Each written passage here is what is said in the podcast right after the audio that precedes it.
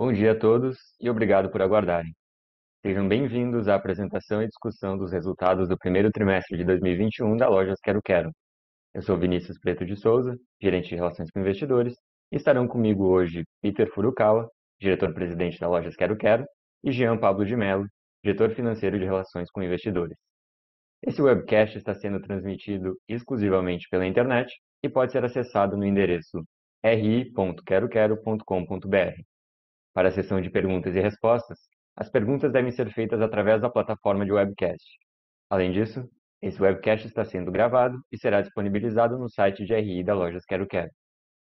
Antes de prosseguir, gostaríamos de esclarecer que eventuais declarações que possam ser feitas durante esse webcast, relativas às perspectivas de negócios da companhia, projeções e metas operacionais e financeiras, constituem-se em crenças e premissas da diretoria da Lojas Quero Quero bem como em informações atualmente disponíveis para a companhia.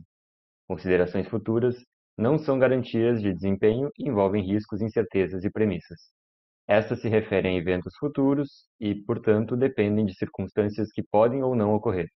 Investidores devem compreender que condições econômicas gerais, condições da indústria e outros fatores operacionais podem afetar os resultados futuros da empresa e podem conduzir a resultados que diferem materialmente daqueles expressos em tais considerações futuras. Para dar início à apresentação, vamos passar para o slide 2.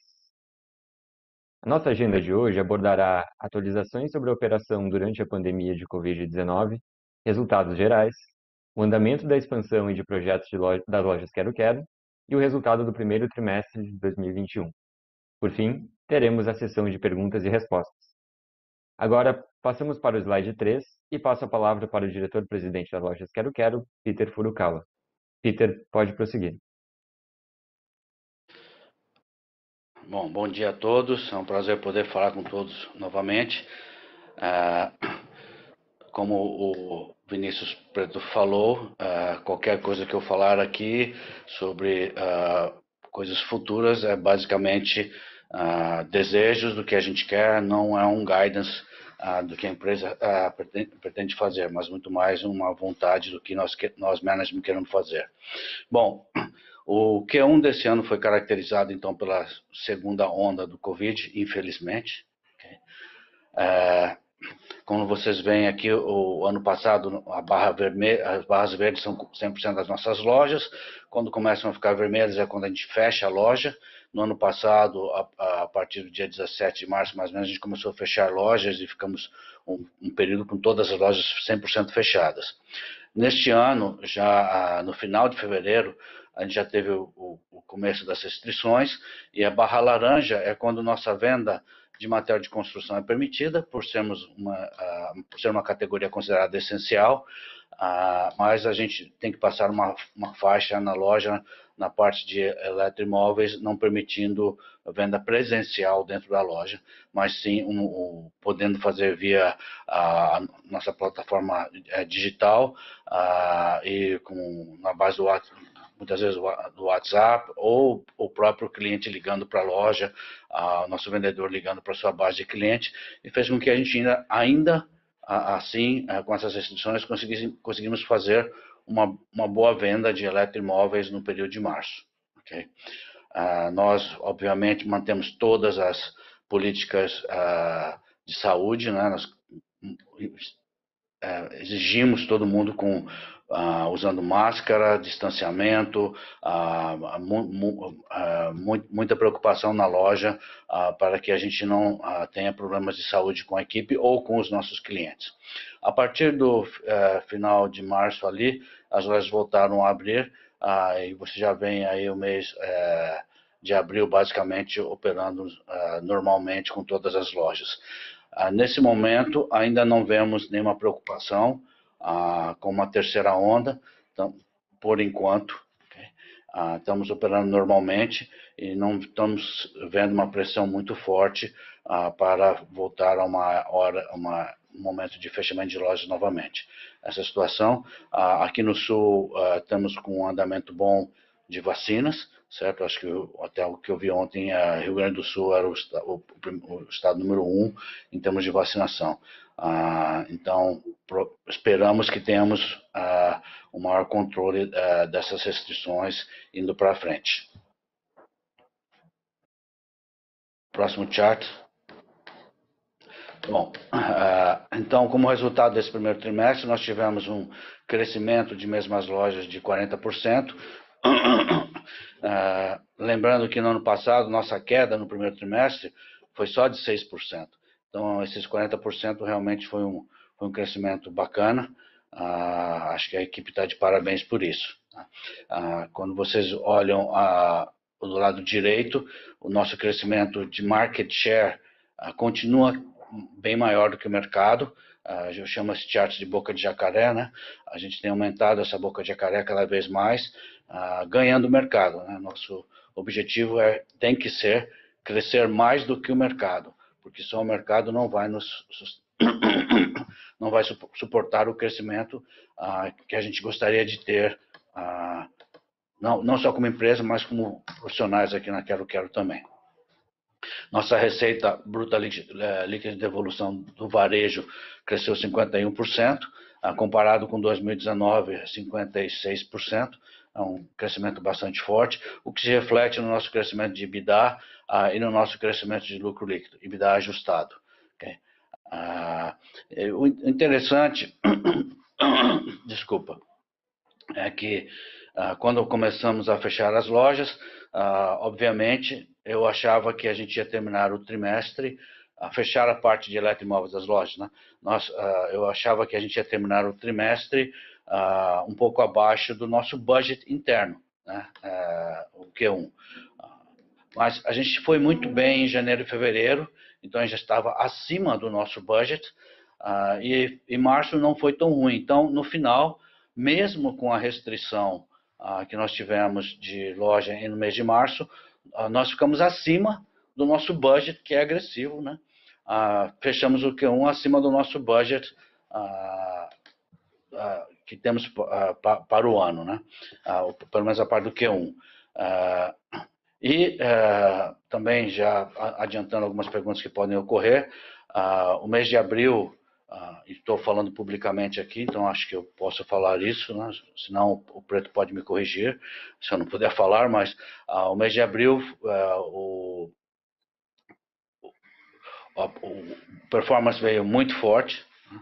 Até mais forte do que janeiro e fevereiro, ah, então estou vendo um, uma situação muito boa para o Q2 por enquanto. Okay? Próximo chart. Nós temos cinco pilares, nós costumávamos ter quatro pilares na organização, atualmente temos cinco pilares.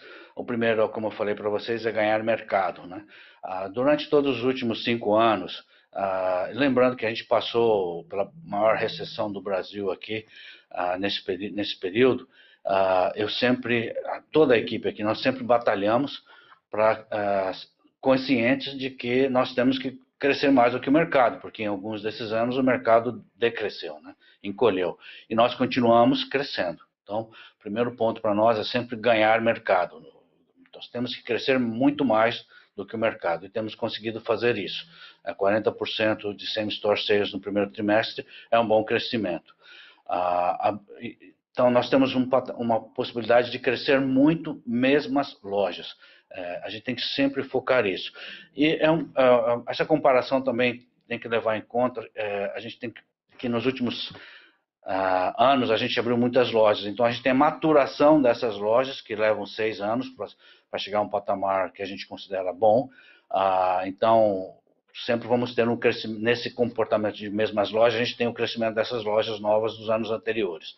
Mas a gente também monitora o crescimento das lojas maduras, que são lojas que têm mais de cinco anos, e, vem, e elas também vêm muito forte. Então, temos que aumentar o nosso market share, mesmo as lojas, que continua muito baixo. Ah, além disso, nós, ah, no primeiro trimestre, abrimos nove, nove lojas. O primeiro trimestre, geralmente, a gente abre menos lojas e reforma mais. Tá? Ah, lembrando, quando a gente reforma e muda lojas de patamar ah, de mais construção 1, mais construção 2, mais construção 3, o crescimento de mesmas lojas é sempre preferível às novas lojas, porque mesmo as lojas, quando a gente muda uma loja de ponto para uma, um uma loja maior, ah, geralmente a, estrutura da loja fica muito parecida, então ganho de share que a gente tem ali reflete direto no EBITDA. Então, para nós, crescer mesmo as lojas é sempre melhor, né? Então, fizemos 19 reformas, a equipe trabalhou muito nesse, né, nesse primeiro trimestre e abrimos nove novas lojas. Temos planejado, nosso, nosso desejo é abrir 70 novas lojas esse ano. Temos atualmente 76 contratos assinados para esse ano.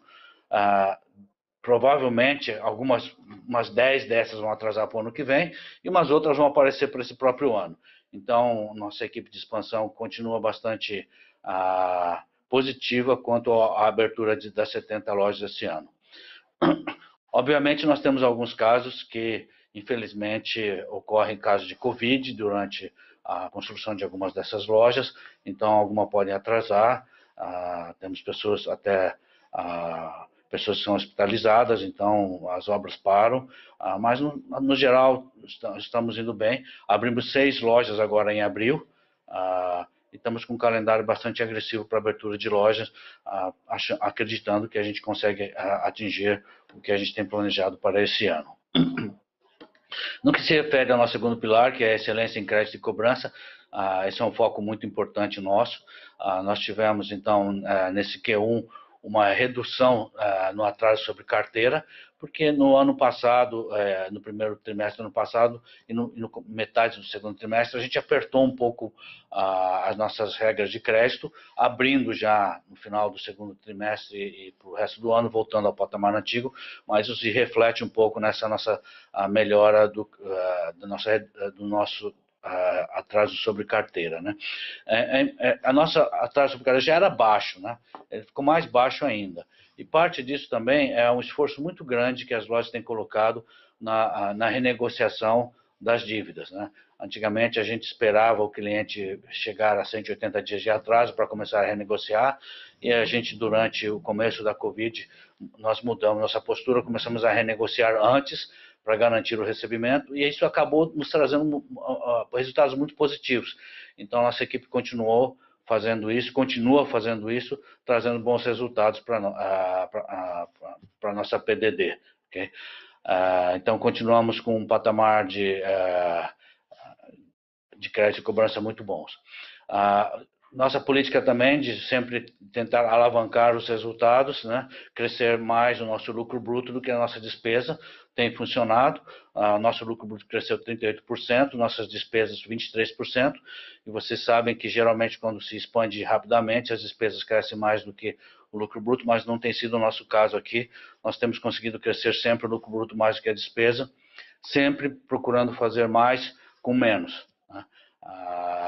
essa se você divide, uh, uh, o total cresce, mas quando se divide por unidade é menor. Então, uh, esse é o nosso objetivo, fazendo com que nosso EBITDA ajustado chegasse a um crescimento de 166%, e o nosso lucro, líquido chegou a 11,6 milhões nesse primeiro trimestre. É um resultado muito bom dentro do que nós esperávamos, acima até do que o nosso budget interno. a gente criou esse novo pilar que nós chamamos de venda digital, nós, é, nós, estamos, nós estamos nas nossas ah, cidades pequenas, né? vale salientar que ah, 80% das nossas lojas são em cidades abaixo de ah, 100 mil habitantes. Até uma informação que muito poucos sabem, a média desse 80% é 27 mil pessoas por, uh, por cidade que a gente atua. Então, são cidades re, relativamente pequenas, mas que nos proporcionam bons resultados. Co como a gente está nessa cidade duas a três vezes por semana, toda semana, certo? e nós temos um, uma logística muito boa, nós fizemos um focus grupos no final do ano passado, testando o conceito de nós aumentarmos significativamente uh, o nosso sortimento. O meu sonho seria que uma pessoa que está numa cidade pequena, como uma cidade maravilhosa que nem Cambará do Sul, mas que tem menos de 10 mil habitantes, quando entrar na nossa loja, poder ver uma loja, um home center enorme, como a gente tem numa cidade grande. Né? Obviamente, a gente não pode colocar esses produtos lá, mas tem uma plataforma que a pessoa possa, de alguma maneira, visualizar esses produtos, numa tela grande lá, sentir como se estivesse entrando numa loja dessa e poder comprar todos esses produtos, não precisando ter que ir na ah, numa cidade grande para encontrar esses produtos. Né? Ah, e a gente testou esse conceito, foi muito bem aceito. Ah, o, o, fato de a gente poder oferecer mais 22 mil SKUs para os nossos clientes, garantindo a entrega entre uh, dois a, a cinco dias úteis, uh, cinco dias corridos, uh, ou se não, a gente dá o produto de graça, como é o nosso palavra quero quero, sendo que a pessoa, se tiver um problema, ela não precisa ligar para o 0800, não precisa mandar um e-mail nem nada, ela vai na loja e resolve ali na loja mesmo, né, com o seu vendedor, né, e é uma venda local. E, então, isso foi um, uma proposição de valor muito atraente, que as pessoas nessas cidades mostraram bastante interesse. Então, nós construímos uma equipe aqui ah, para cuidar desse projeto. Contratamos ah, um diretor de uma outra empresa ah, que já conhece um sortimento muito maior de home center e nós estamos no esforço então de trazer essas 22 mil SKUs e colocar à disposição com, com, uma tecnologia bastante interessante. Não posso mostrar aqui para vocês agora, mas que as pessoas podem entrar dentro da loja, dentro do nosso showroom que estamos, construindo, que estamos construindo agora, ah, no nosso antigo CD de Sapiranga. Nós vamos ter um espaço lá muito bonito sendo construído para expor esses 22 mil produtos, onde o cliente pode entrar né, nessa loja, sentir os ver os produtos, girar os produtos. É uma tecnologia muito interessante que a gente já conseguiu testar e funcionou aqui. Então, nós acreditamos que esse será um pilar que não está em nenhum dos nossos business, não estava em nenhum dos nossos business plan quando a gente fez o IPO, e a gente realmente ainda não sabe ah, o quanto isso pode representar da Quero Quero.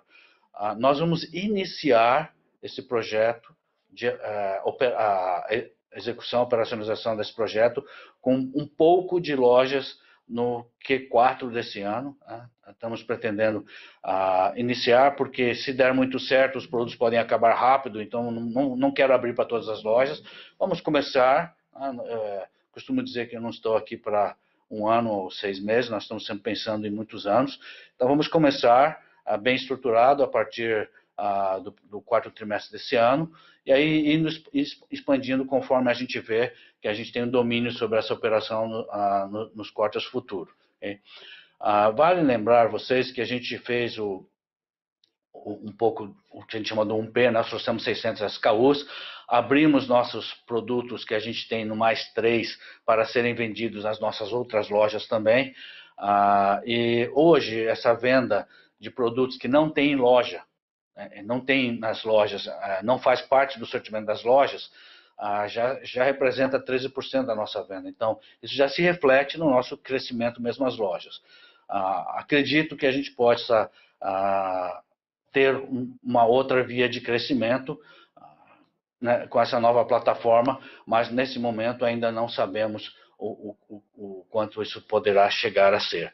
Ah, nós temos, estamos implementando um sortimento maior ah, de pisos, ah, porcelanas, ah, metais, ah, muitas ferramentas, ah, também a parte de um pouco de eletroimóveis também nesse sortimento. Estamos introduzindo muito mais produtos de iluminação, lustres muito bacanas, decoração, ah, acho que isso vai proporcionar às pessoas que moram em cidades pequenas terem uma, uma, um sortimento muito maior disponível ali em dois a cinco dias, com garantia de entrega ou produto de graça nessas cidades menores. Sendo que está comprando com um vendedor local ah, que conhece, então acho que pode ser. Eu, eu estou animado, não quero refletir isso nos nossos números ainda, ah, porque não sei o que vai acontecer, mas eu estou ah, bastante positivo e a, a, equipe aqui também da Quero Quero muito positiva com, com essa iniciativa. E nós continuamos sempre, vamos continuar com a nossa a cultura de alto desempenho. Né?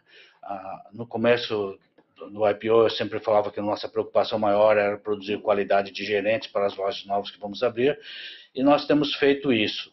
Uh, na época tínhamos 230, 240 despontes, uh, ficamos, focamos bastante isso, hoje já estamos com mais uh, de 400 pessoas sendo preparadas para serem gerentes de loja, o que nos dá uma certa tranquilidade para os próximos três anos. Né? vale salientar para vocês, eu já pude mostrar algumas vezes em algumas conferências, que o performance das nossas novas safras estão até melhores do que as nossas safras antigas. Parte disso é porque a gente está num, momento em que a construção está indo bem, ah, então se reflete nos nossos números. Ah, mas a gente teve ah, dois aprendizados importantes, que foi focar ainda mais na qualidade da produção dos nossos gerentes, e cada ano a gente tem melhorado a performance dos nossos gerentes. E outro ponto importante também que a gente ah, viu é que nas safras antigas, eh, de cinco anos a sete anos atrás, a gente dava mais tempo. Quando uma loja não estava começando bem, a gente deixava uns seis meses para nós atuarmos nessas lojas. Tá? E a gente aprendeu que a gente não pode fazer isso. A gente tinha que atuar no primeiro mês. O resultado não vem no primeiro mês, a gente já tem um, time SWAT aqui que vai para aquela loja, né, eh, rever tudo. Geralmente se refere à composição da equipe. Tá? É gerente novo que acha que pode é, ter uma hierarquia com a equipe e, na verdade, não existe isso mais hoje. Né? Hoje existe um líder servidor e a gente tem que trabalhar isso. Quando a gente acerta essa liderança nas lojas desde o começo, as, as lojas começam a funcionar muito bem. Então, a gente não espera mais, a gente já começa a atuar logo no começo. Isso fez com que as nossas novas safras tivessem um resultado melhor ainda. Ah, acho que nós já, nossas safras antigas tinham uma, um payback de 20, 30, 28 meses. Ah, não ficaria surpreso se a gente ganhou alguns meses ah, com essas ah, novas iniciativas que a gente está tomando. Além disso, nós tivemos, continuamos com a nossa cultura de trazermos pessoas brilhantes para trabalhar na Quero Quero, formandos, ah, e a gente teve esse ano 5.500 applications para o nosso uh, programa de trainee corporativo. Uh, a gente dá o exercício de GMAT para as pessoas fazerem, os que tiram melhores notas a gente traz uh, para fazer dinâmica de grupo, entrevista, case interviews e contrata. Esse ano a gente conseguiu desses uh, 5.500, nós conseguimos trazer 15 pessoas, todas muito brilhantes, então eu costumo dizer, e não é da boca para fora, eu acho que a gente tem um time muito diferenciado na Quero Quero, tanto nas lojas quanto aqui na, na, nas posições ah, da matriz. Ah, pessoas excepcionais, é, é, outliers, né, são outliers, ah, como nós temos aqui ah, o Jean e o Preto, que são fantásticos, que também vieram desse grupo. Nós temos muitas pessoas assim ah, na Quero Quero, que me deixa bastante orgulhoso. e sempre tem um ditado que diz que boi preto cheira boi preto, né?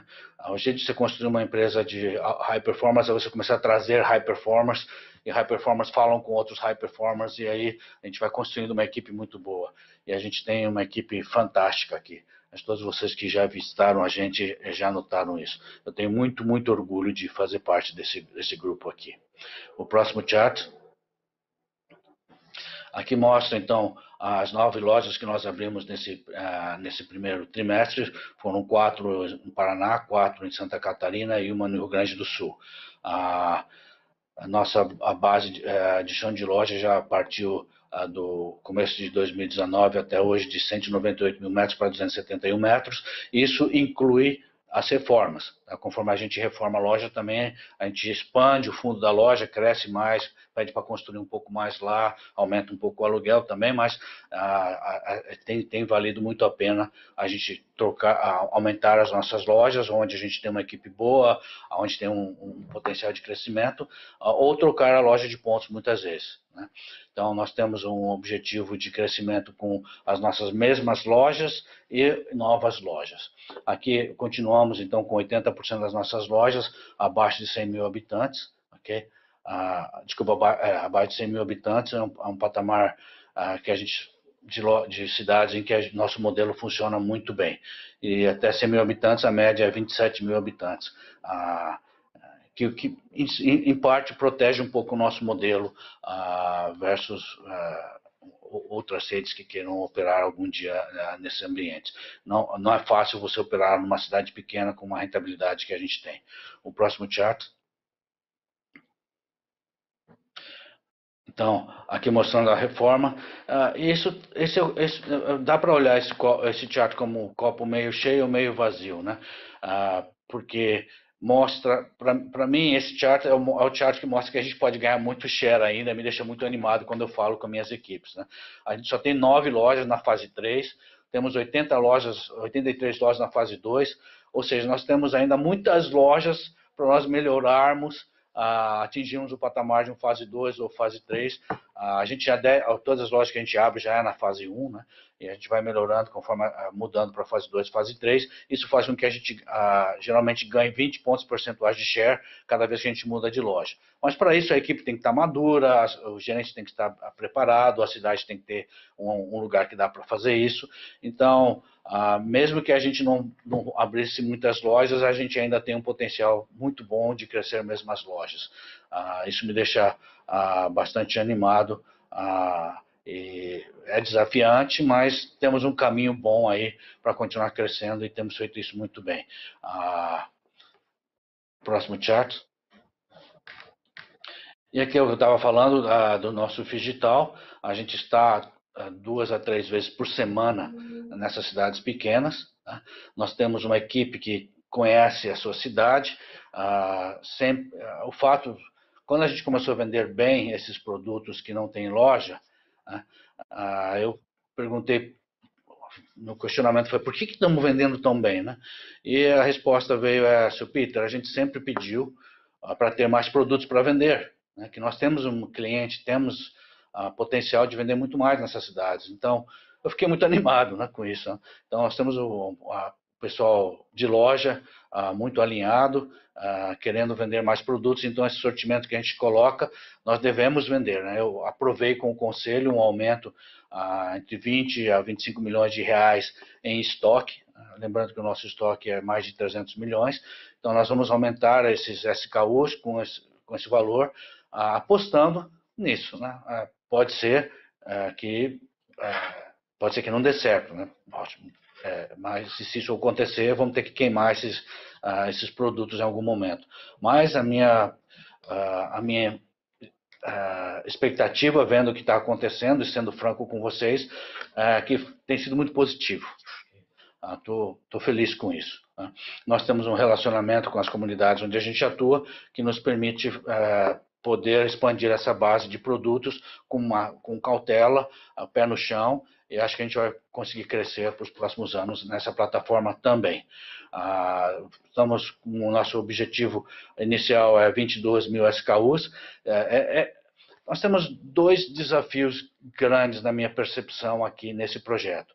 O primeiro, a gente é interno, nós conseguimos resolver. Né? Ah, como é que você sobe uma empresa que está acostumada a trabalhar com 8 a 10 mil SKUs, como é que você aumenta mais 22 mil SKUs num curto período de tempo, colocando esses produtos no SAP, a fotografia desses produtos, uh, todos esses dados e principalmente toda a parte fiscal. Nossa, nossa equipe fiscal é muito boa, está fazendo um trabalho fantástico para poder colocar esses produtos em disponibilidade para vender nos nossos sistemas, que de novo são Oracle, SAP, muito robustos, então temos que fazer com muito cuidado.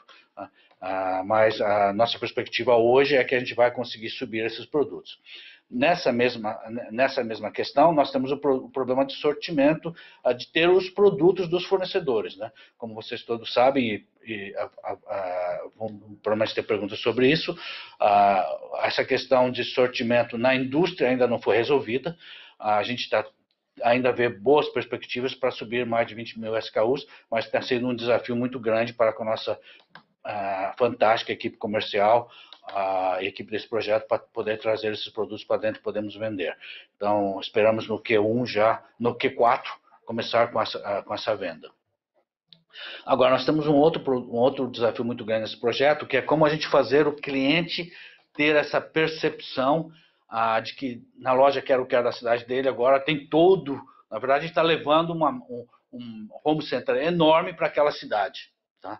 Dentro daquela mesma loja que ele tem hoje. Né? Como é que a gente faz essa percepção? É óbvio que o cliente vai poder comprar na, na, no celular dele, da casa dele.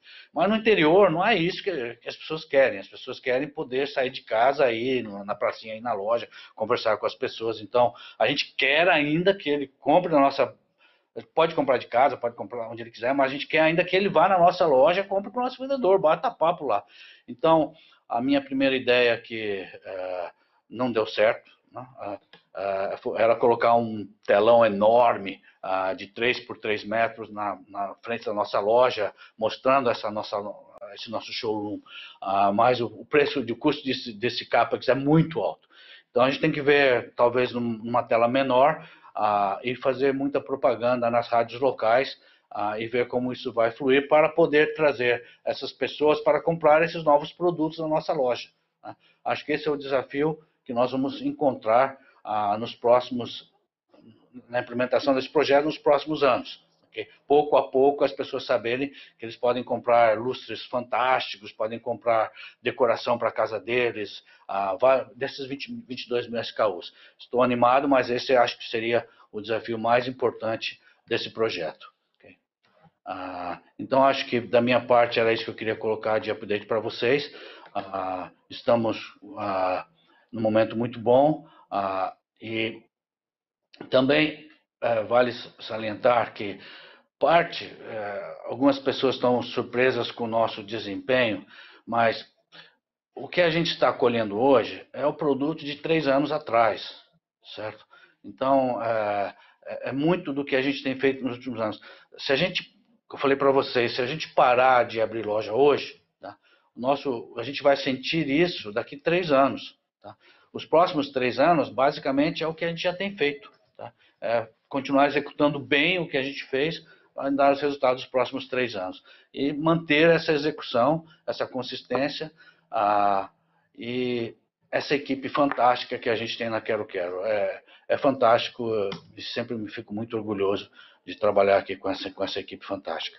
Passar agora pro, pro, pro, ah, de volta ao preto. Ah, tem mais um. Tem mais um chart. É, vamos lá, Preto. Ah, é, dentro do que eu falei que eu tenho muito orgulho aqui é, das pessoas da Quero Quero, né? Ah, nós fizemos ano passado o desafio do bem. Veja bem, esse desafio aqui não é, não é objetivo.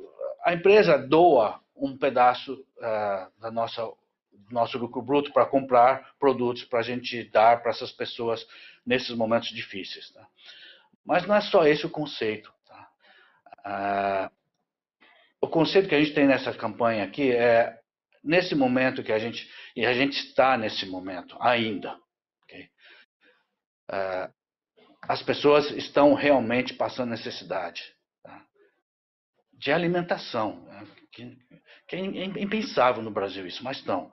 Então, ah, nós ah, temos uma fizemos essa campanha, nós falamos, é importante a gente ter empatia, entender o sofrimento das pessoas. Mas a gente tem que ir mais do que isso. A, gente precisa ter compaixão, a gente precisa dar de nós. Nós precisamos dar de nós, um pouco do nosso para os outros. Tá? Não é a empresa doar, é nós. Metermos a mão no nosso bolso e fazermos alguma coisa. Tá? Isso, com isso, a gente, nós nos tornamos melhores seres humanos também, acredito eu. Né? E fizemos essa campanha aqui, com todos acreditam nisso aqui, e teve uma aderência grande. Tá? Ah, os, os conselheiros doaram, os diretores doaram, tá? ah, os gerentes, colaboradores, muita gente doou dinheiro de si e a empresa entrou com outro dinheiro. E aí, com isso, nós conseguimos doar aí ah, um, já mais de 38 mil cestas básicas. É, são pouco, é pouco quando a gente considera a necessidade, mas é um pedaço do que a gente está fazendo. Tá? Ah, então, isso muito, me orgulha muito ah, dessa, dessa, equipe da Quero Quero. E acho que todo mundo... Ah, foi incrível, porque essa segunda vez, a gente chamou Pasta da Esperança, nós fizemos com que cada colaborador, mesmo que ele não doasse, ah, cada colaborador pudesse ter uma cesta básica, pelo menos para doar para alguém que está com necessidade. E essa pessoa tinha que levar isso. Então, acho que isso é muito importante para conscientizar da necessidade que as pessoas estão passando. E a gente teve depoimentos fantásticos, fantásticos, fantásticos aqui ah, na Quero Quero. Ah, de novo, me deixa muito orgulhoso dessa equipe que a gente tem aqui. Acho que agora eu acabei. Vamos lá, Preto.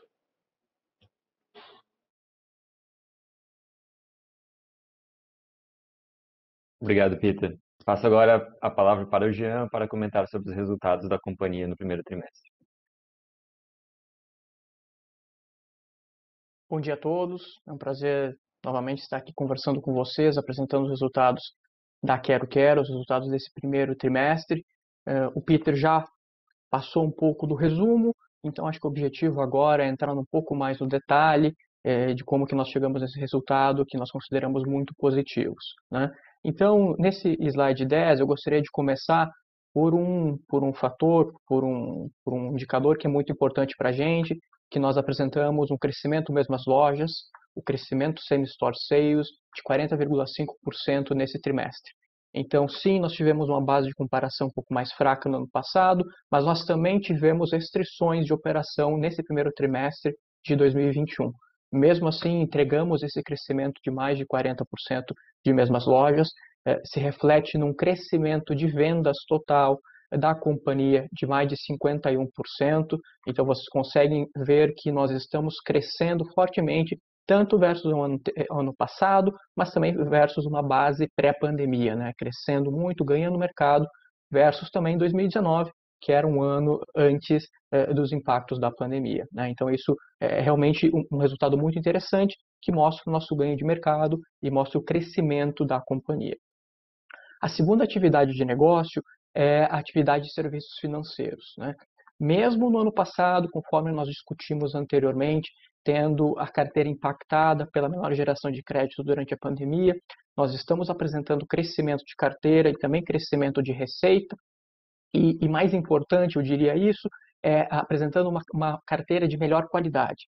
É, posteriormente, a gente vai entrar um pouco mais de detalhes da, da carteira de crédito, uh, mas estamos muito, muito felizes com o resultado, pois é uma carteira com uma inadimplência mais baixa, com atraso sobre carteira mais baixo, que mostra realmente que ah, as iniciativas que nós tomamos no ano passado permitiram não só crescer resultado, mas manter a qualidade, até melhorar a qualidade da carteira de crédito durante a pandemia. Né? Então, serviços financeiros cresceu 11,7% e também apresenta um crescimento expressivo versus o mesmo trimestre de 2019. A terceira atividade de negócio é o cartão de crédito. Né? Nós apresentamos um, um, um, crescimento de receita levemente positivo nesse trimestre, impactado pelas restrições da utilização do cartão, principalmente fora das nossas lojas. Né? Mas mesmo assim é um resultado positivo, um resultado também positivo versus 2019, novamente versus uh, um período ainda sem os impactos da pandemia. Essas três atividades de negócio, passando para o próximo slide, nos levam a mostrar que nós tivemos um crescimento de receita consolidado na companhia de 39,1% nesse trimestre. É um crescimento de mais de 50% versus o mesmo trimestre de 2019. Ou seja, nós conseguimos, continuamos observando um mercado aquecido no varejo de material de construção, ganhando o mercado no, no varejo, uh, e, e um mercado que nós consideramos sim que está sendo é um mercado positivo, um mercado que vem sendo beneficiado por alguns fatores, é, inclusive maior renda disponível dos consumidores, as economias locais onde nós atuamos menos afetadas do que regiões metropolitanas pela, pela pandemia, e um outro ponto importante também é uma taxa de juros estruturalmente mais baixa, que permite às pessoas pensarem em construir, reformar. Então, é realmente uma, uma taxa de juros mais baixa do que a gente via nos anos anteriores. Né?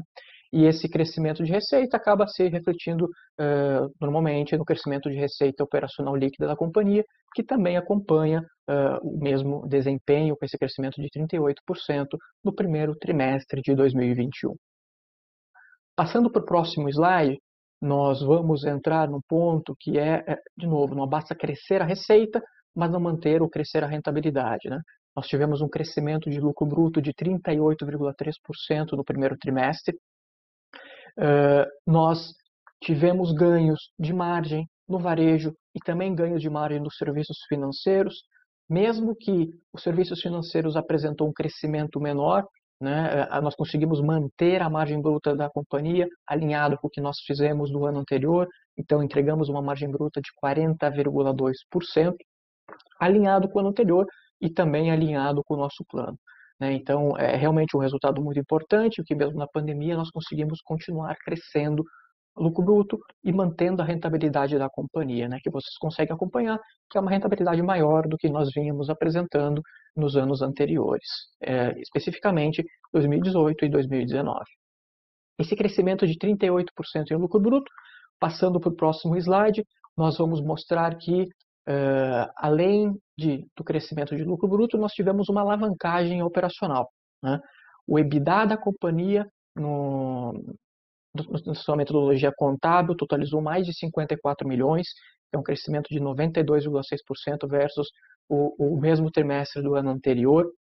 O EBITDA ajustado da companhia, aqui nós tiramos receitas e despesas não recorrentes, mas também o impacto da adoção da, do IFRS 16, que atingiu 40,2 milhões, com crescimento de mais de 160% versus o mesmo trimestre do ano anterior. E, e, mais uma vez, vocês veem que não é só crescimento versus um trimestre, primeiro trimestre de 2020, quando nós tivemos lojas fechadas e fomos impactados pela companhia, mas é um crescimento também consistente versus um, um período pré-pandemia versus o primeiro trimestre de 2019. Né? É, então, esse alto crescimento de EBITDA é decorrente do forte ritmo de vendas, mesmo com as exceções que nós enfrentamos ao longo desse, desse trimestre, aliado a ganhos de rentabilidade e alavancagem operacional. Assim, a margem EBITDA da companhia no primeiro trimestre foi de 12,4%, uma expansão de margem, e a margem EBITDA ajustada foi de 9,2%, também com uma expansão de margem versus os trimestres comparáveis dos anos anteriores. É um resultado que mostra o, o ganho de mercado, mas também a alavancagem operacional da companhia e, e o, o, forte crescimento de rentabilidade e de resultados da companhia. Né? E esse ganho de EBITDA, esse crescimento de EBITDA, de EBITDA ajustado, ele se reflete no próximo slide, tá? é, que é o slide de lucro líquido. Nós atingimos um lucro líquido de 11,6 milhões nesse trimestre. Né? Vocês podem ver que nos trimestres anteriores nós tivemos levemente negativo, mas apresentamos realmente um lucro líquido muito, muito interessante, alinhado com o nosso plano de 11,6 milhões, sendo que ele não é ainda completamente comparável versus uh, os trimestres anteriores, porque desde o IPO nós também temos o efeito da adoção do plano de opções de compra da companhia, que tem um efeito negativo de 2,6 milhões no lucro líquido. Ao excluir esse fator do lucro líquido, nós teríamos chegado, na verdade, a um, a um lucro líquido, excluindo esse efeito, de 14,2 milhões, que é um resultado muito positivo, que nós consideramos muito positivo. Após uh, discutir um pouco com vocês, apresentar todos os resultados de receita, de lucro bruto, EBITDA e lucro líquido, eu gostaria de entrar em alguns detalhes da operação da companhia. Tá? Passando para o próximo slide, eu gostaria de começar pela, pelo desempenho da carteira de crédito. Né? Como discutimos anteriormente, uh, logo no início da pandemia nós adotamos uma estratégia de sermos mais conservadores na concessão de crédito, uh, mas desde o segundo trimestre de 2020, a nossa carteira de crédito e a nossa originação de crédito vem crescendo constantemente. Nós já apresentamos um crescimento de 10,9% versus o mesmo trimestre de 2020 e também um crescimento bem que é um trimestre basicamente pré-pandemia e, e, também um crescimento bem importante versus o primeiro trimestre de 2019. Então mostra que sim, nós conseguimos, continuamos originando créditos e continuamos crescendo a carteira de crédito. Mas muito importante é ver que no final do primeiro trimestre de 2021 nós atingimos um atraso sobre a carteira uh, verde card de 7,9%. Então, é, é, é, realmente um nível de inadimplência historicamente baixo, que é decorrente do nosso posicionamento conservador na concessão de crédito ao longo do ano passado, mas também, como o Peter já comentou, um fortalecimento e um aumento da eficiência da nossa operação de crédito, mas também da nossa operação de cobrança, que nos leva a apresentar esses níveis de inadimplência historicamente baixos. Então, é, é realmente um crescimento de carteira com qualidade da, da carteira. Passando para o slide 16, eh, eu gostaria de comentar um pouco sobre o TPV, né? sobre o, o, volume transacionado pelo nosso cartão de crédito. Então, vocês conseguem uh, ver aqui que nós apresentamos crescimento nesse primeiro trimestre, um crescimento de 13,2%, puxado por uma utilização do nosso cartão dentro das nossas lojas, né, um crescimento de mais de 18% da utilização do cartão dentro das nossas lojas, uh, e um crescimento um pouco menor fora das nossas lojas, impactado pelas restrições uh, em outros comércios devido à pandemia, como postos de gasolina, outros varejos, que foram mais impactados do que a gente. Mas mesmo assim, é um crescimento de praticamente 20% versus o primeiro trimestre de 2019. Passando para o próximo slide, uh, eu acho que um outro ponto que também é importante é sim falar da posição de caixa, da posição de liquidez da companhia. Nós fechamos o primeiro trimestre de 2021 com um caixa consolidado de 286 milhões, um caixa da Quero Quero, excluindo o FDIC, de 223 milhões. Vocês podem ver que nós terminamos o trimestre eh, com uma, uma dívida líquida sobre EBITDA de 0,5, uma posição melhor do que os mesmos trimestres dos anos anteriores. Se nós retomarmos ah, o que vem acontecendo nos últimos anos, nós tivemos um, um primeiro semestre de 2020 onde nós fizemos captações adicionais devido à incerteza da pandemia. No terceiro trimestre de 2020, nós tivemos a oferta eh, de ações primárias da companhia, que injetou 264 milhões no caixa da Quero Quero. E no primeiro trimestre, onde naturalmente, devido à sazonalidade, né, que nós temos vendas menores do que os outros trimestres e nós temos um consumo de caixa, e segue esse, esse histórico de sazonalidade de aumento de, de consumo de caixa no primeiro trimestre, mas mesmo assim nós estamos numa posição mais positiva do que nós estávamos nos primeiros trimestres dos anos anteriores. Então acho que esse é um ponto bem importante de mostrar o nosso, nosso cuidado, o nosso foco também na geração de caixa da companhia, mesmo estando investindo os recursos do IPO, mesmo investindo no crescimento da companhia. Né? E esse investimento eu vou poder entrar um pouco mais no detalhe no próximo slide, no slide 18. Vocês vão ver que nós eh, investimos eh, em torno de 15 milhões no primeiro trimestre. Né? Isso inclui a abertura de nove lojas nesse primeiro trimestre, mas também, como o Peter já havia comentado, uma reformas e melhoria em outras 19 lojas. Né? Então, é sempre buscando uh, melhorias e, e aumento de desempenho do nosso parque de lojas. Além disso, nós estamos investindo em dois novos CDs, um CD na cidade de Sapiranga, que é o CD da foto aqui da apresentação, que ele acabou já sendo inaugurado ao longo do, de abril, ou seja, no segundo no início do segundo trimestre desse ano, e nós também estamos investindo no que vai ser o, o terceiro CD da companhia na cidade de Corbélia, no Paraná. Além disso, nós, como o Peter já comentou, estamos investindo no projeto Quero Quero Muito Mais, que é realmente deixar a Quero Quero pronta para oferecer um conceito, uma experiência digital que, nos, que nós acreditamos que tem, tem, que tem potencial e, e, que podemos sim investir e buscar resultados nessa, nesse projeto. Né? Então, assim, uh, eu encerro aqui a minha, a minha apresentação sobre os resultados, sobre os dados da companhia e, e levo a palavra de novo para o Vinícius para a gente iniciar a, a sessão de perguntas e respostas. Obrigado, Jean. Daremos início à sessão de perguntas e respostas. A primeira pergunta é do Bob Ford, do Bank of America, e será respondida pelo Peter. A pergunta é: Peter, você pode falar sobre a evolução do seu modelo digital e o que você acha que é capaz de acelerar a adoção tanto pelos consumidores quanto pelos vendedores? Bob, uh, prazer em poder falar com você. Obrigado por estar participando aí da nossa conferência. É, bom, sobre o digital, eu, eu coloquei para você aqui ah, ah, vários pontos, né? Nós estamos aí tentando trazer os 22 mil SKUs e, e, e, implementar até o, o, Q, o Q4 desse ano. É, eu, eu tenho um certo receio de abrir rapidamente isso, porque vamos supor, a gente está trazendo 20 milhões de estoque, né? E, cada, e um pouquinho de cada produto. A gente não sabe o que vai vender, certo? Uh, se eu abro isso rapidamente e começo a vender logo, acaba o que a gente tem no CD, e a gente tem que aí a, o prazo vai aumentar muito, porque eu tenho que trazer do fornecedor para a gente. E o prazo do fornecedor vai ser mais longo do que o nosso, certo? Então, eu acho que vale a pena a gente abrir no começo, ok?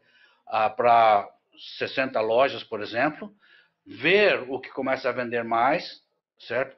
Nos fazer uma projeção do que seria com todas as lojas, aí a gente ajusta o estoque e abre para todas as lojas, para que o, o cliente e nem a equipe, porque a equipe pode ficar desmotivada se eles começam a vender produtos e não tem, certo? Então, é, esse cuidado a gente tem que ter. É, a, a, a, gente tem que ter. Então, um outro ditado que eu digo aqui na Quero Quero é uh, vamos devagar porque nós estamos com pressa. Okay? Uh, todas as implementações que nós fizemos na Quero Quero que deram certo foram uh, fazendo testes, expandindo corrigindo e melhorando. Ah, tudo que a gente quis fazer, e nesses 12 anos eu posso dizer que eu fiz alguns erros aqui, sempre quando a gente quer fazer muito rapidamente, não funciona. Tá?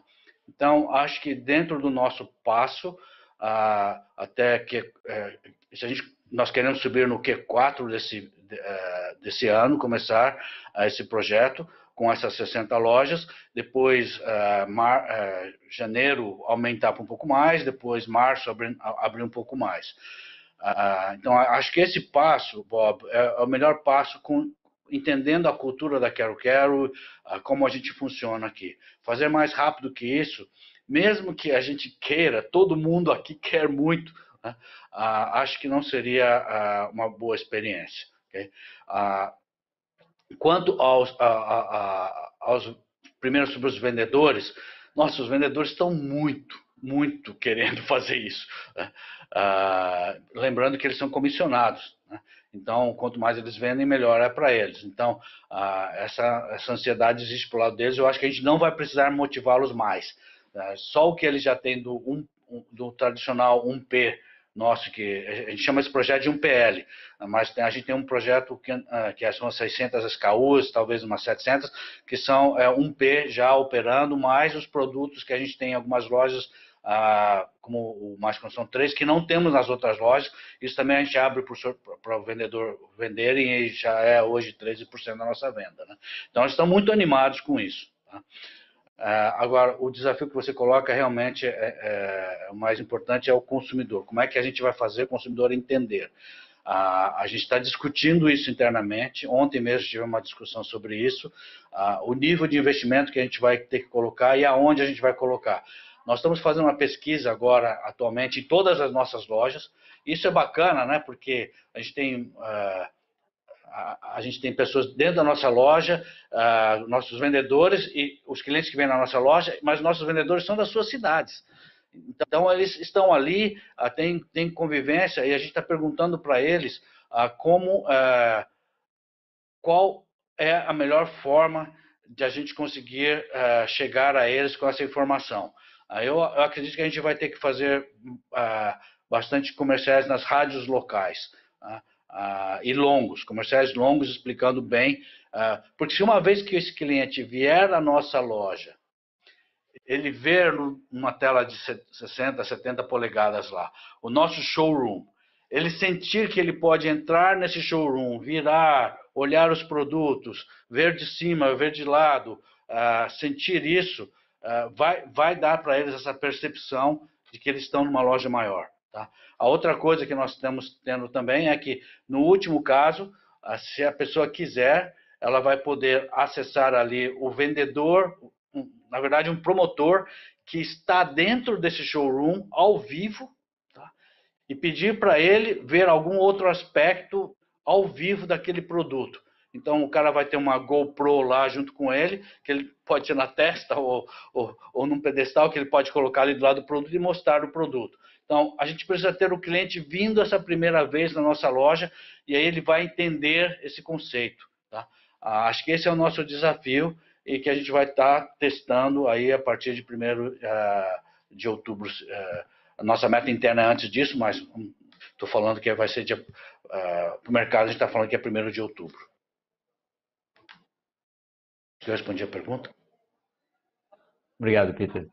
A próxima pergunta também é do Bob Ford, do Bank of America, e será respondida pelo Peter. A pergunta é: Como você está pensando sobre a consolidação da indústria em seus mercados e pode haver gatilhos capazes de acelerar as tendências? É, minha, é, antes a gente estava tendo o, o, o lojista local antes da Covid, sofrendo mais do que ele está sofrendo hoje em termos de resultado, ao meu ver. Porque ele também está tendo uma venda maior, não tanto quanto a gente está tendo, mas ele está tendo uma venda maior do que ele estava tendo antes. Então, ele está tendo alguma, ah, alguma melhora no resultado deles. Né? Ah, então, acho que isso não, não ajuda a gente a ver mais lojas fechando do que a gente estava vendo no passado. Lembrando, várias lojas, todo ano a gente tem 10 ou 15 lojas que são lojas locais que fecham e a gente vai lá e, e abre essas lojas. Okay? É, então, eu não vejo isso acelerando. E também, Bob, é, numa cidade pequena, as pessoas não compram tudo de um cara só. Tá? Ele vai, é, é ele tem que dividir a compra dele. Se está fazendo uma, construindo uma casa, ele não pode comprar só de uma pessoa, porque as outras pessoas ficam chateadas, os outros lojistas, e eles vivem nessas lojas. Então a gente vai ganhando pouco a pouco, ok? Ah, esse espaço. Por isso eu digo, a gente tem muito espaço para crescer e esse projeto não é um projeto de, de curto prazo. A gente tem que ver esse projeto como um projeto de 10 anos. Tá? A gente teve um fundo que veio, é, é, veio entrevistar os nossos diretores, um fundo que faz um diligência bem alto, bem, bem profundo, e é, o feedback que eles nos deram foi, foi muito interessante. Eles falaram assim, é interessante, né? A gente conversou com os diretores, alguns gerentes da Quero Quero, e uh, diferente de outras empresas, as pessoas não estão na Quero Quero como uma passagem por uma empresa. A Quero Quero, as pessoas estão lá como um projeto de vida. Uh, isso eu achei muito bacana. Nós estamos aqui como um projeto de vida. Nós temos aí 10 anos, 20 anos uh, de muita coisa legal para fazer e a gente ganhando esse share pouco a pouco. Né? então, não vejo um fator eh, muito forte de de fechamento desses locais e a gente consolidando rapidamente. Acho que é, maior sortimento nos ajuda, tá? ah, mas vamos ah, no passo que a gente tem vindo até hoje.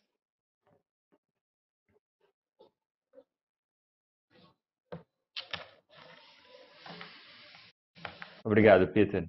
A próxima pergunta é do Thiago Macruz, do Itaú BBA, e será respondida pelo Jean. A pergunta é: poderiam passar um update de como anda ruptura e aumentos de preços na cadeia de suprimento? Podem também comentar quanto às suas percepções sobre o ambiente competitivo? Jean. Olá, Barcruz, tudo bem? Obrigado pela participação.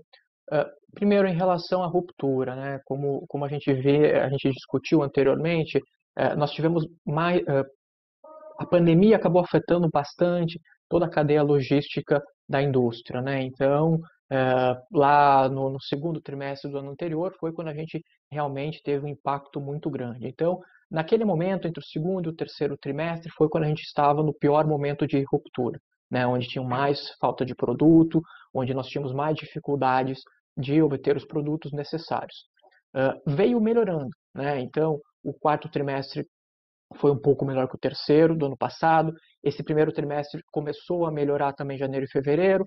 Nós tínhamos uma expectativa que, quem sabe, no final do segundo trimestre desse ano já tivesse muito mais próximo à normalidade. Infelizmente, nós tivemos uh, essa segunda onda uh, da pandemia, que novamente acabou tendo impacto na, na cadeia de suprimentos.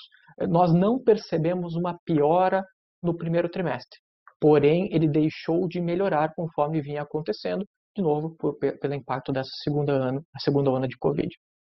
Em relação à inflação dos produtos, nós tivemos ao longo do ano anterior uh, um crescimento, vocês puderam, puderam acompanhar uh, notícias com dados de, de, mercado, uma inflação de praticamente todos os produtos, uh, uma inflação constante, batendo uma inflação de dois dígitos ao final do ano anterior. ao longo desse primeiro trimestre, nós tivemos alguns produtos que acabaram tendo um aumento ainda superior a isso. Né? Acho que também impacto da, dessa cadeia de suprimentos, mas também impacto uh, da, da, taxa de câmbio brasileira. Né? Mas então, sim, nós temos enfrentado uma inflação de preços constante ao longo desde o início da pandemia, mas nós estamos conseguindo repassar esse preço, a nossa política é de realmente repassar esse preço aos nossos consumidores e por isso nós estamos conseguindo manter as nossas margens até o momento. Né? E o último ponto, que é em relação ao ambiente competitivo, acho que o Peter comentou um pouco eh, já em relação a isso, é que o mercado de material de construção, de varejo de material de construção, está sim num momento positivo. Então, nós estamos crescendo, estamos ganhando mercado, mas não necessariamente que o nosso competidor local está tendo uma queda ou, ou está fechando nesse primeiro momento.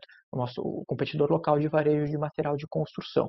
Mas nós estamos ganhando mercado e sim, no longo prazo, nós acreditamos que ainda tem muito potencial, que temos bastante potencial de ganho de mercado, uh, mesmo as lojas, e, claro, também um potencial de expansão para que nós podemos naturalmente ir ganhando mercado e buscando uma consolidação passo a passo, ano a ano, porque nós acreditamos que esse mercado de varejo de material de construção no interior, em cidades pequenas e médias, tem um potencial muito grande, que é um mercado onde ah, nós acreditamos que o nosso modelo é melhor adequado e tem potencial de crescimento contínuo ao longo dos próximos anos. Obrigado, Jean. A próxima pergunta é do Richard Cathcart, do Bradesco BBI, e será respondida pelo Peter. A pergunta é: pode falar um pouco sobre os planos de abertura de lojas em Mato Grosso do Sul e São Paulo? Se você já tem as cidades mapeadas e quando a gente deve esperar essas aberturas? Peter. Richard, obrigado pela pergunta. É, novamente é bom estar podendo falar com você. É, a minha, a, a, vou responder a sua pergunta, mas antes disso, só alinhando com você, a minha percepção entre Mato Grosso e, e São Paulo, é, aonde a gente quer ir, na verdade é só uma linha no mapa. Tá? Porque você atravessando essa linha não tem diferença. Tá? É, é continua sendo uma cidade de 50 mil habitantes, a cultura é a mesma. Aliás, vocês, a minha, minha percepção é que vai ser até melhor quando chegarmos em São Paulo, tá? porque você tem muito menos resistência a redes novas no estado de São Paulo do que você tem aqui no sul. Tá? Então, acho que uh, vai ser como foi, né? A gente subiu Santa Catarina, foi bom, subimos para Paraná, foi melhor ainda. Tá? Uh, e a, a, gente, então, respondendo a sua pergunta, nós vamos abrir este ano, a gente tem programado três lojas na divisa do, do uh, do Paraná com o Mato Grosso. Ali a gente já está em Guaíra, que é na divisa, é mais do lado do Paraná. A gente vai atravessar essa linha imaginária e vai abrir. Tem três lojas lá, uma delas é uma loja que está fechando, tá? então esse é o melhor, melhor payback, é menos de 12 meses. A gente abre lá, pumba, já tem, já tem a clientela, a gente compra basicamente o estoque e aluga o prédio da, da, da, da loja anterior. Então, esse tipo de coisa é muito boa, nós vamos abrir essas três esse ano. Nós não temos planejado para esse ano ainda em São Paulo. Tá? Nessas 76 nossa, nós temos essas três de Mato Grosso, mas nenhuma em São Paulo. O Daniel, nosso diretor de expansão, que tem 42 anos de Quero Quero, é fantástico isso, né? Ah, ele sempre teve receio ah, de, de estar de São Paulo. As pessoas sempre foi aqui do Rio Grande do Sul, tem receio de que como seria abrir em São Paulo. E ele foi visitar ali o Pontal do Paranapanema, ali só ele visitou 29 cidades, para vocês terem uma ideia. Tá? Ah, e ele voltou super animado, ele falou, poxa, tem mais oportunidades lá ainda do que eu vejo aqui no Sul. Tá? As cidades são menos abastecidas, do mesmo tamanho do que eu vejo aqui no Rio Grande do Sul, ah, o Paraná, o Santa Catarina. Então, tá, voltou muito animado. Ano que vem, 2022, ah, nós já devemos ter algumas lojas ali no Pontal do Paranapanema. Tá? Ah, a gente tem uma, uma, loja numa cidade chamada Nova Londrina. É, na verdade, ela é um pouquinho acima de Maringá, a 50 quilômetros do estado de São Paulo. Tá? E fantástico o resultado, fantástico. Tá? Ah, então, uh, ano que vem vamos abrir ali no, no, interior de São Paulo, mas temos muito espaço ainda em Santa Catarina, Paraná, uh, para abrirmos muitas lojas ainda nos próximos anos.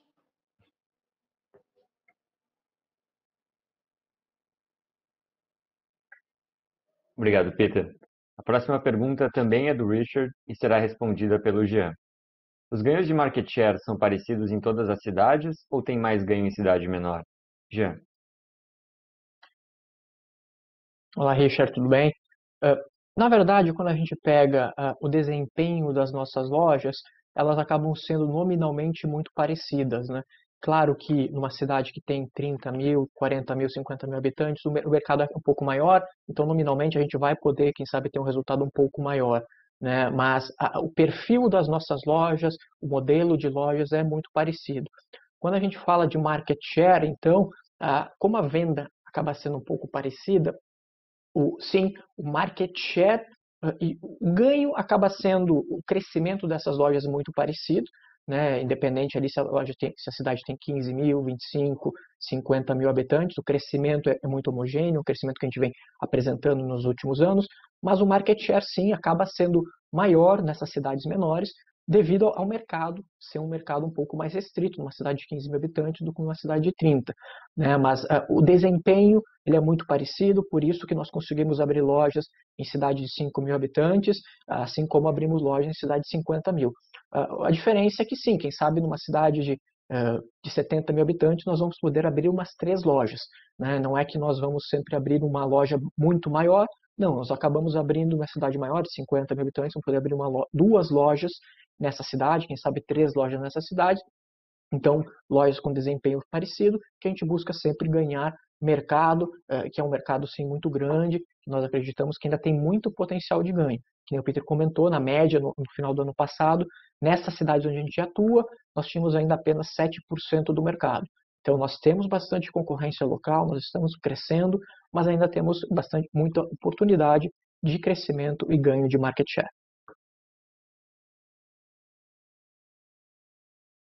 Obrigado, Jean. A última pergunta é do Eric Juan, da Eleven Financial, e será respondida pelo Jean. A pergunta é: poderiam explorar um pouco sobre a questão de estoques à medida que o digital avança?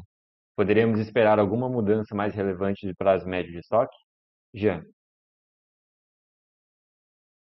Olá, Eric, tudo bem? Não, eu acho que em relação a capital de giro, nós sempre tivemos um foco muito grande nisso. Então, uh, sim, como o Peter comentou, nós vamos fazer um investimento no digital, nesses 22 mil SKUs adicionais que nós vamos ter ao longo desse ano, uh, para estar tá realmente com o projeto totalmente andando ao longo de 2022, mas nós não esperamos uma, uma mudança, um impacto em, em giro de estoque, dias de fornecedores. Eu acho que nós estamos sempre buscando ficar alinhado e, e mantendo a nossa mentalidade de, de, foco na geração de caixa, é, o que nós estamos vendo sim uma oportunidade de investimento no primeiro momento, assim como nós é, é, é um investimento quando nós abrimos um novo CD, é, mas isso não deveria impactar no longo prazo o nosso, a nossa cobertura de estoque, os nossos dias de estoque. É claro que sim, no, no, trimestre que nós vamos abrir um novo CD, no trimestre que nós vamos trazer todo o estoque do, do Figital, por exemplo, vai ter um impacto, vai ter um aumento, mas no médio e longo prazo isso não deveria impactar o plano ou, ou ficar muito diferente do histórico da companhia. Muito obrigado, Jean. Encerramos a sessão de perguntas e respostas. Obrigado a todos pelas perguntas. Passo agora a palavra ao Jean e depois ao Peter para as considerações finais. Aqui é só agradecer a participação de todos, de novo colocar toda a equipe de RI à disposição dos investidores, eh, convidar vocês a visitar o nosso site RI, eh, ver as informações que nós disponibilizamos lá e, e, mais uma vez apenas agradecer a participação e agradecer a equipe também que nos proporcionou essa, essa webcast. Então passo para, para o Peter. Também gostaria de agradecer vocês. Queria só fazer duas observações aqui. Primeiro que uh, acho que a gente não mencionou, mesmo a, a, aumentando o nosso capital uh, com as primárias e investindo em working capital, o nosso ROIC para o, o, primeiro trimestre desse ano foi de 30%, que eu achei fantástico, muito bom. Né? a gente tem que continuar com esse foco é, em, em, manter um, um ROIC alto. Geralmente é 26%, mas chegamos a nossa visão é de 26%, estamos um pouco acima com 30%, ah, que eu acho que é, que, é um, que é um número bastante interessante. E a pergunta do Eric me lembrou aqui ah, sobre o estoque, né? É, quando a gente implementou o 1P, trazendo o nosso 300 SKUs, depois 400 SKUs, ah, já estamos com 600 SKUs. Ah, a gente fez um bullying tá, com o gerente dessa, desse projeto, porque o DDE dele era 800 dias, certo? E falou, putz, vai levar uns três anos para esse cara chegar no nosso DDE é, médio. Ah, pasme todos nós, né? em oito meses o DDE dele é igual da empresa. Então, uh, temos que parar esse bullying com ele já. Uh, mas uh, uma, foi uma grata surpresa. Então, eu acho que, mesmo aumentando esse.